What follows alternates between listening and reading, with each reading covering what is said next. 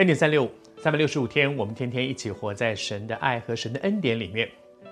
在约瑟的人生经历一个翻盘之后，谢谢主，他去做神让他做的事，神也顾念他的需要，神给他建立家室，他有妻子有孩子，两个孩子在他的人生当中代表一个很重要的阶段。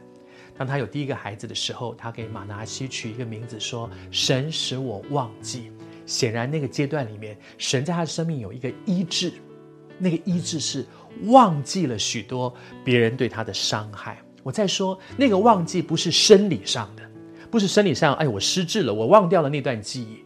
那个忘记是心理上的，是我不再被那个别人对不起我的那个不愉快的记忆给绑住，以至于我天天活在那个不愉快里面，可以从那里面被释放出来了。我真的相信。耶稣在十字架上成就的救恩里面，使得那个锁链、那个怨恨、苦毒的锁链断开来了，断开了那个锁链。接下来是我们的选择，好像监狱的门，如果那个那个锁没有被打开，我出不来，没办法，我就是天天活在那个怨恨里面、苦毒里面、愤怒里面、受伤里面。但是耶稣基督已经把那个监狱的门打开来了，锁链断开来了。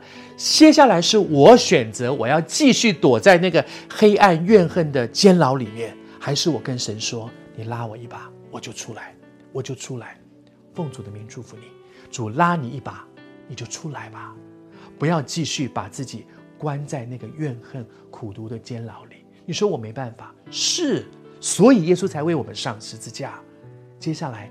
不是你有办法，是你跟主说：“我愿意，求你帮助我。”奉主的名祝福你，主伸手带你出来。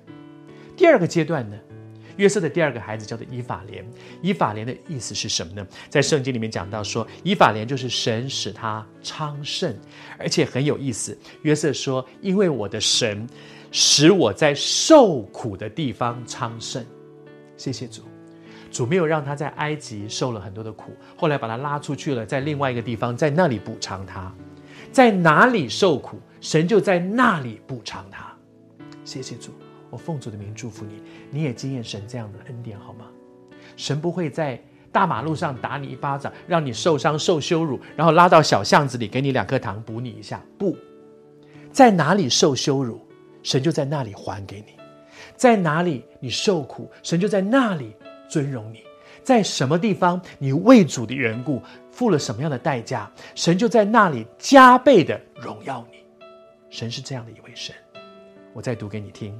约瑟经验一件事，就是神使我在受苦的地方昌盛，在我最惨的那个地方，神就在那里把我扶起来，不但扶起来，尊荣，祝福你。